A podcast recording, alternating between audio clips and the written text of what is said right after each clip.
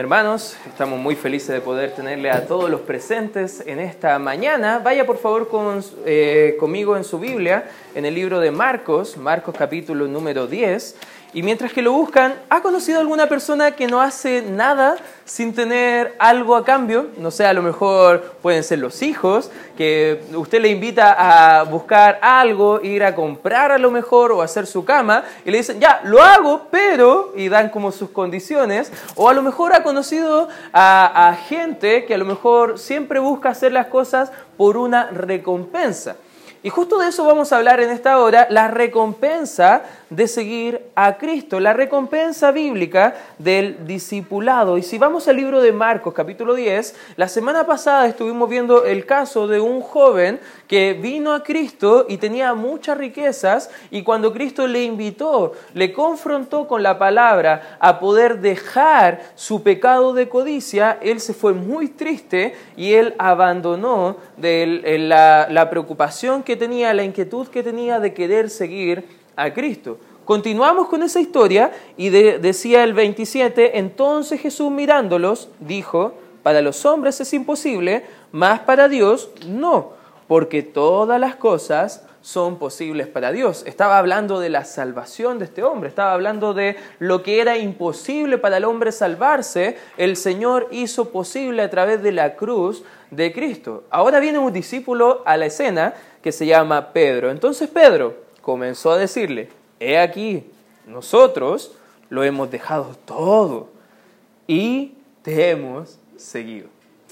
No sé si te imaginas la escena, pero estaba aquí Jesús tratando de animar a sus discípulos después de ver esta deserción de un joven que quería realmente quizás seguir a Cristo, pero al ver los costos no estaba dispuesto realmente a seguirlo. Y Pedro, ahí como bien entusiasmado, bien orgulloso, él recordó a Cristo y le dijo, Señor, ¿te acuerdas que nosotros dejamos nuestras redes, dejamos nuestros barcos, dejamos a nuestros padres, hemos dejado nuestra ciudad, hemos dejado todo por seguirte a ti? ¿Qué recompensa tendremos? Fíjate el, 29, respondió Jesús y les dijo, de cierto os digo que no hay ninguno que haya dejado casa, o hermanos, o hermanas, o padre, o madre, o mujer, o hijos, o tierras, y subraya esta frase porque es muy importante, hermanos, por causa de mí y del Evangelio, versículo número 30, que no reciba cien veces más ahora, en este tiempo, casas, hermanos, hermanas, madres, hijos, tierras con persecuciones y en el siglo venidero la vida eterna. Lo interesante es que a lo mejor te puedes imaginar a Pedro, ah, perfecto, el Señor me va a decir cuál es nuestra recompensa. Y lo interesante del Señor Jesucristo dijo, sí, vas a tener cien veces más, pero también va a ser acompañado por persecución, por problemas, por aflicciones, por enfermedades, y en el siglo venidero, en la vida eterna, vas a poder disfrutar todas esas bendiciones. ¿Sabes que el Señor Jesucristo no está negando que hay una recompensa de poder seguirle? Pero sí acá quiere clarificarnos cuál es la motivación correcta de poder buscar ese tipo de recompensa. Pero muchos, dice el 31, primeros serán postreros. Y los postreros primeros. Iban por el camino subiendo a Jerusalén y Jesús iba adelante y ellos se asombraron y le seguían con miedo. Entonces volviendo a tomar a los doce aparte, les comenzó a decir las cosas que le habían de acontecer. He aquí, dice la escritura en el 33, subimos a Jerusalén y el Hijo del Hombre será entregado a los principales sacerdotes y a los escribas y le condenarán a muerte y entregarán a los gentiles y les encarnecerán, le azotarán y escupirán en él y le matarán, más al tercer día, ¿qué dice la Escritura? Resucitará. Esta es tercera vez en este Evangelio que viene a enfatizar el, el Señor Jesucristo su necesidad de padecer mucho y ser crucificado y resucitar para los propósitos eternos del Señor. Entonces Jacobo y Juan, dos de los discípulos, que también tenemos de Jacobo una carta llamada Santiago, por una mala traducción de su nombre, San Jacobo o Santiago, y Juan, hijo de Zebedeo, se le acercaron diciendo, Maestro, querríamos que nos hagas lo que pidiésemos. Él les dijo, ¿qué queréis que os haga? Ellos le dijeron, concédenos que en tu gloria nos sentemos el uno a tu derecha y el otro a tu izquierda. Entonces Jesús les dijo, ¿no sabéis lo que pedís? ¿Podéis beber del vaso que yo bebo o ser bautizados con el bautismo con que yo soy bautizado? Ellos respondieron, podemos.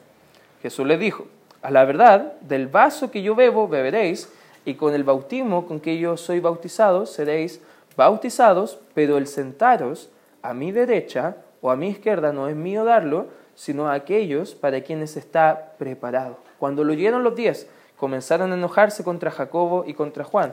Mas Jesús llamándolos les dijo, sabéis que los que son tenidos por gobernantes de las naciones se enseñorean de ellas y sus grandes ejercen sobre ellas potestad. Pero no será así entre vosotros, sino que el que quiera hacerse grande entre vosotros será vuestro servidor. Y el que, el que de vosotros quiera ser el primero será siervo de todos. Y fíjate el 45, un texto importantísimo en este tramo de la escritura dice, ¿por qué? Porque el Hijo del Hombre no vino para ser servido, sino para servir y para dar su vida en rescate por muchos.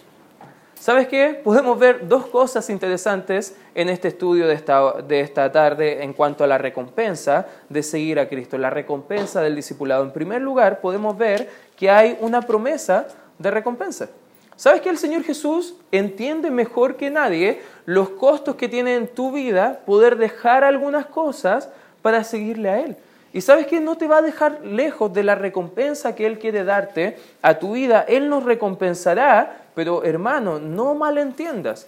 No, no es que tú des tu diezmo y el Señor te va a dar más economía. No es que tú des diez mil al Señor y cien mil te va a devolver. No está hablando ese tipo de recompensa. No está hablando de recompensa monetaria, no está hablando de recompensa en esta vida, sino que está hablando de recompensa en la siguiente vida, en el reino de los cielos. ¿Sabes que Dios no es deudor de nadie? Dios no le debe nada a nadie. Más bien en 1 Samuel 2.30 dice que Dios honra a lo que les honra. Si tú quieres vivir tu vida para honrar al Señor, ser un discípulo, un seguidor consagrado a Él de forma radical, dejando algunas cosas que te impiden seguirle a Él y poder tomar tu cruz y seguirle, ¿sabes qué? Tú estás honrando al Señor y por ende Dios te va a honrar a ti estas promesas eternas están acompañadas por persecuciones también terrenales. Fíjate nuevamente, volvamos al texto en Marcos 10 y fíjate el versículo número 30, al final dice con persecuciones y en el siglo venidero la vida eterna. Dios no nos recompensa quitándonos sufrimiento de nuestra vida. A veces el sufrimiento es necesario, hermanos, para ser un buen seguidor de Cristo. A veces un sufrimiento es la forma que Dios tiene, la herramienta que Dios ocupa para conformarnos, para moldearnos más a su semejanza. En Filipenses 3:10 dice eh, el apóstol Pablo que los sufrimientos le ayudan a ser más semejante a Cristo. Las persecuciones, los problemas, las enfermedades, las dificultades económicas, los problemas familiares, lo que estamos viviendo, hermanos, son dados como de parte de Dios como una recompensa a nuestras vidas para moldear nuestro carácter a la imagen y semejanza del Señor. Nuestra recompensa futura será disfrutar en el cielo con más en esa vida eterna. Hay gente que va a llegar al cielo sin poder haber hecho nada acá en la tierra y su recompensa eternal no va a ser tan grande. ¿Sabes que la Biblia enseña mucho que el creyente está de pasada por esta vida? La Biblia enseña mucho que somos solamente extranjeros y peregrinos, porque nuestra ciudadanía, nuestro lugar ahora está en los cielos con Cristo Jesús. ¿Por qué damos a la obra del Señor, hermano? Porque estamos haciendo tesoros en el cielo. ¿Por qué servimos al Señor acá en la tierra? Porque Dios ha prometido recompensas por la eternidad. En Mateo 6, un texto muy conocido hablando de la economía, está hablando un poco acerca de esta verdad porque nosotros debemos buscar hacer tesoros en el cielo, porque en el cielo, hermanos, vamos a tener la recompensa a nuestro seguir de Cristo. Fíjate en Mateo 6, 19 al 21, va a aparecer por pantalla. No os hagáis tesoros, ¿en dónde dice la escritura? En la... Donde la polilla y el orín corrompen, y donde ladrones minan y hurtan. Versículo número 20, sino aseos, fíjate, este es un mandato del Señor, aseos, tesoros en el cielo, donde ni la polilla ni el orín corrompen y donde ladrones no minan ni hurtan. Versículo 21, porque donde está vuestro tesoro, allí también estará vuestro corazón. El Señor Jesucristo está diciendo, ¿sabes qué? Sí te voy a recompensar, pero te voy a recompensar porque tú estás pensando no en ti, sino que estás pensando en mí y lo que me va a traer gloria a mí. Y la recompensa, hermano, no va a ser en esta vida, va a ser en la siguiente. Por ende, si tú estás esforzándote, hermano, en querer servir al Señor para tener un puesto de importancia quizás, o servir al Señor para ser reconocido en esta tierra, o sirviendo al Señor para obtener algo de parte de Dios, ahora, hermano, que tienes un mal enfoque, una mala motivación. La recompensa está basada en la devoción y fidelidad de Cristo, no en una posición o en un tiempo de servicio, no en un lugar en la mesa, en el trono de Dios por la eternidad como estos discípulos, sino en lo que Dios ve de nuestros corazones, un deseo sincero de amarle a Él, y no solamente de amarle a Él, sino seguir fieles a su causa. Por ende, esta recompensa Dios ha prometido para todos, hermano. Esta recompensa, la verdad, no podemos medir cuánto va a dar o cuánto no va a dar, porque el mismo Señor dice que no está determinado por Él, sino por el Padre Celestial de qué va a dar a cada uno. Por ende, no debes pensar, es que yo estoy haciendo esto para tener esto de parte de Dios. No funciona así las matemáticas del Señor. La recompensa va a venir, pero debemos tener fe y confianza en que va a ser mucho mejor de lo que nosotros podamos esperar. Amén, hermanos. Por ende, en segundo lugar, también tenemos que ver en este texto la motivación para recibir esa recompensa. Fíjate lo que dice la palabra del Señor en el versículo 29 al final. Jesús dijo, y Jesús respondió y les dijo, y al final de este texto da algo interesante que te animé a subrayar, dice, por causa de qué? De mí y del Evangelio. Lo interesante es que las motivaciones de Pedro, de Jacobo y de Juan eran bien egoístas, eran bien orgullosas. No hace Pedro una pregunta simplemente para, para enfatizar el deseo de seguir a Cristo por su causa y por amor a Él. Está haciendo esa pregunta porque Él quiere saber qué puede obtener de ese, de ese compromiso con el Señor. No está pensando en la causa de Cristo, no está pensando en Cristo mismo, más bien está pensando en su persona. Santiago 4, acompáñenme por favor ahí, Santiago capítulo 4, fíjate lo que dice la Escritura en Santiago capítulo número 4. Vamos a leer a partir del versículo número 2. Dice la escritura, codiciáis y no tenéis. ¿Te acuerdas que lo que estamos hablando en este tramo de la escritura está tocando el pecado de la codicia? Y la Biblia dice, codiciáis y no tenéis, matáis y ardéis de envidia. Y no podéis alcanzar combatís y lucháis, pero no tenéis lo que deseáis porque no pedís. Versículo número 3. Pedís y no recibís, porque pedís mal para gastar en vuestros deleites. Oh almas adúlteras, ¿no sabéis que la amistad del mundo es enemistad contra Dios? Cualquiera pues que quiera ser amigo del mundo se constituye enemigo de Dios. ¿Sabes qué? Si tu motivación de seguir a Cristo es para obtener algo de Cristo, es para a lo mejor que solucione el problema para estar en paz con el mundo, para hacer un consenso entre Dios y quizás lo que no le agrada a Dios, sabes que esa motivación Dios nunca la va a responder, nunca la va a recompensar, nunca va a avalar esa petición. De hecho, todo lo contrario, te va a ayudar a que entiendas que no podemos ser amigos de Dios y del mundo a la vez. O somos amigos de Dios y aborrecemos el mundo, o somos amigos del mundo y por consiguiente nos constituimos enemigos de Dios. Hermano, no funciona que debemos jugar al cristianismo. Para Dios no se trata de eso. Todo aquel que quiera venir en pos de mí, Marco 8, 34, nieguese a sí mismo, tome su cruz y sígame, invita Cristo Jesús. ¿Sabes qué? Ellos pedían cosas que ni entendían. En el tramo de la escritura, si volvemos al, libro de Marcos, miren el capítulo número 10, fíjate lo que dice en el versículo número 38. Jesús les dijo, eh, no sabéis lo que pedís. Subraya, por favor, esa frase ahí. No sabéis lo que pedís. ¿Podéis beber del vaso que yo bebo? ¿O ser bautizado con el bautismo con que yo soy bautizado? Ellos dijeron, podemos. Ellos realmente no estaban entendiendo en este tramo de la escritura lo que estaban pidiendo a Dios.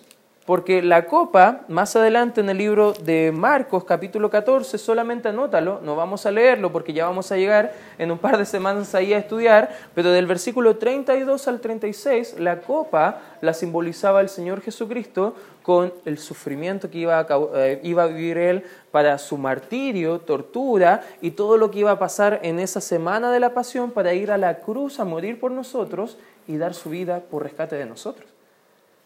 Y si tú ves la historia de la iglesia, vas a ver que los discípulos fueron y obtuvieron realmente lo que estaban pidiendo al Señor. Ellos estaban pidiendo cosas que ni entendían, hermano. Ellos, según la tradición Jacobo, en Hechos 12, 1 al 2, sería martirizado para poder ser muerto. Fue perseguido, fue torturado. Según la tradición, Juan experimentaría persecución y exilio. Pedro, según lo que nos enseña la historia, él fue crucificado y muerto, pero fue crucificado y muerto al revés, porque no se consideraba digno de morir como su Salvador. Ellos sí tuvieron lo que estaban pidiendo. Pero lo interesante, hermanos, es que tú y yo a veces pedimos cosas a Dios que ni entendemos y cuando nos Dios nos da eso que pedimos, rezongamos contra Dios, nos, ah, nos enojamos con Él, porque a veces le decimos, Señor, quiero ser más conforme a ti. Y cuando manda el problema, manda la dificultad, nos enojamos con el Señor. Pero sabes que esa es la herramienta que Dios está usando a veces para forjar más eh, su vida en nosotros.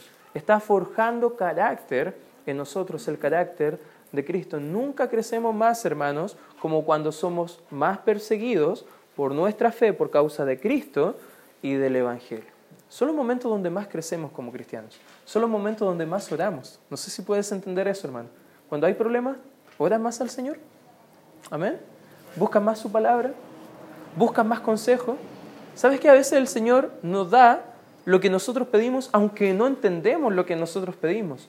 Y si estamos pidiendo a Dios pruebas, hermanos, Dios va a mandar pruebas a nuestra vida. Y eso era lo que estaba pasando en la vida de estos hombres. Jesús no estaba en contra de buscar la grandeza, hermano. Más bien, como hemos hablado antes, la redefine y exalta la grandeza verdadera en la posición de un siervo, de servicio, de buscar honrar y glorificar a Él por sobre todo. La motivación correcta siempre ha sido para el discípulo de Cristo, Cristo y su causa. Hermanos, ¿por qué nos congregamos? Por amor a Cristo. Amén. ¿Por qué evangelizamos? Por la causa de Cristo. ¿Por qué entregamos nuestros diezmos y ofrendas? Por amor a Cristo y su causa. ¿Por qué vamos a un discipulado a aprender más de Cristo? Por amor a Cristo y su causa, porque queremos seguir la obra de Cristo. Hermano, todo lo que hacemos debe tener la motivación de ser Cristo, solo Cristo y nada más que Cristo. Amén, hermanos. Y eso debe ser una motivación correcta. La motivación de Cristo y su causa. El motivo es el amor y el mensaje de salvación. Las recompensas están en las manos de Dios, porque el servicio va a requerir la misma humildad de lo, que ha hecho Cristo. ¿Sabes que cuando vemos a Cristo como la motivación, vamos a vernos más humildes como Cristo? Cristo está invitando a la gente, sé, aprended de mí, que soy manso y humilde de corazón. Mi yugo es fácil, ligera mi carga, dice el Señor Jesucristo. Vengan a mí todos los que son, están trabajados y cargados, y yo os haré descansar. Pone la mano en el arado y no vuelvas atrás, no mires para atrás. Hermano, la Biblia está lleno de llamados del Señor que nos invitan a confiar en Él, en Él, y no solamente en Él, pero también en, causa, en la causa de Él. El ejemplo sublime de servicio y humildad, adivinen quién fue, Cristo mismo. Fíjate el versículo 45. Es muy interesante y hermoso este pasaje. Dice, porque el Hijo del Hombre no vino para qué, hermano? A veces venimos a la iglesia para ser servidos. Venimos a la iglesia para saber qué voy a obtener. Venimos a la iglesia para saber si Dios me quiere bendecir, porque si no voy a la iglesia, a lo mejor Dios me va a maldecir. No, ese es un pensamiento erróneo, hermano. Venimos a la iglesia por Cristo y la causa de Cristo. Amén. Cristo no vino para ser servido. y sus seguidores, nosotros como cristianos tampoco debemos buscar ser servidos. Hermano, si no te sirven a ti, no debes ofenderte, hermano. Un siervo no se ofende por no ser tratado de la forma correcta. De hecho, todo lo contrario. El siervo es el trato natural que recibe. Un trato apático, un trato que no es correcto, un trato que no le va a agradar a él. Porque el siervo no está para agradarse, el siervo está para agradar a su amo. Y Cristo nos muestra la mentalidad de siervo, la mentalidad de ser sumisos a la voluntad del Señor. Él mismo no vino para ser servido, sino para qué enseña la Escritura, para servir y para dar su vida en rescate por muchos. Lo interesante de este pasaje, estudiando el Evangelio de Marcos, este es el pasaje más importante en el Evangelio de Marcos. Este pasaje nos muestra un antes y un después de este Evangelio. Desde el capítulo 1 al 10 vemos que Cristo no vino para ser servido, si vino para servir. Y desde hasta el capítulo número 10 vas a encontrar a Cristo sirviendo, sirviendo, sirviendo y no obteniendo nada a cambio. Y desde el capítulo número 11 hasta el 16 vemos que Cristo está preparando su vida para darle por nosotros, para rescatar nuestras almas. Hermanos, este pasaje es maravilloso porque nos muestra la esencia misma del Evangelio. El Evangelio no está para agradarnos, está para agradar a Cristo. Amén. Está por la causa de Cristo. Está para traer más gente a los pies de Cristo. Alguien dijo que cuando Cristo murió, lo hizo por nosotros. Que cuando Cristo sufrió, lo hizo en nuestro lugar. Que cuando Cristo colgó de la cruz, lo hizo como nuestro sustituto. Cuando derramó su sangre, ese fue el precio perfecto de nuestras almas, hermano. ¿Por qué creemos que seguir a Cristo la recompensa van a ser felicidad, gozo, prosperidad, si Cristo en esta tierra no tuvo eso? El Hijo del Hombre no tuvo morada donde recostar su cabeza, no tuvo un hogar propio. Él nos enseña a vivir de, de esa forma si queremos ser seguidores de Cristo, si queremos ser un verdadero discípulo de Cristo, dejemos de pensar egoístamente, hermano. Empecemos a pensar en Cristo, en lo que Él ha hecho por nosotros, en su causa y cómo nosotros podemos seguir avanzando en esa causa. Cristo está invitando hoy, hermanos, a seguir su ejemplo de humildad, servicio y sacrificio. Hermanos, ¿quieres tener recompensas en el cielo? Amén. Sin duda necesitamos y anhelamos esa recompensa. Pero la motivación, hermano, siempre debe ser Cristo. Puestos los ojos en Jesús, el autor y consumador de la fe, el cual, sufriendo la cruz, lo hizo gozoso, porque tenía un objetivo delante.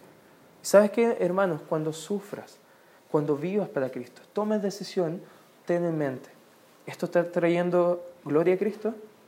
¿Esto me está ayudando a moldear mi vida al carácter de Cristo? Esto es por causa de Cristo y de Él más encima por su obra. Hermano, te quiero invitar a que hoy tomes una decisión. Es hermoso seguir a Cristo. Amén, hermanos. Es lo que es un privilegio que nosotros no merecemos. Pero debes entender, hermano, que lo que pides a veces no va a ser lo que tú quieres. Y seguir a Cristo va a ser mucho mejor de lo que tú pides, hermano, porque Dios te va a recompensar por la eternidad si lo estás haciendo con la motivación correcta. Y hoy te invito, hermano, a que tomes la decisión de seguir a Cristo, pero con la motivación correcta. Vamos a orar. Gracias, Padre, por este llamado, Señor, de tu palabra, que nos ayuda a entender la necesidad de ser un discípulo comprometido a ti, Señor. Y Padre, te ruego y te pido, Señor, que nos ayudes a entender lo maravilloso de poder seguirte a ti, Señor. Gracias, Padre amado porque nos has amado y has entregado tu vida en rescate por nosotros, Señor. Y te pedimos, Señor, que en respuesta a ese precioso precio de sangre que tú has derramado, que muchos de nosotros podamos hoy decidir ser un discípulo tuyo, Señor. Entendiendo que van a haber recompensas por la eternidad, pero no lo hacemos por la recompensa, lo hacemos por amor a ti, lo hacemos por querer ver que tu obra siga progresando. Y Padre, ayúdame en mi corazón, examina mi mente, mi alma, Señor. Si hay una cuota de orgullo, de egoísmo, una cuota de buscar mi propio reino, Señor, en esta hora, que tú me ayudes a poder verlo claramente y poder confesar este pecado y apartarme de eso, Señor. Y ayuda juntamente a mis hermanos a hacer lo mismo. En tu nombre oramos y pedimos tu bendición y dirección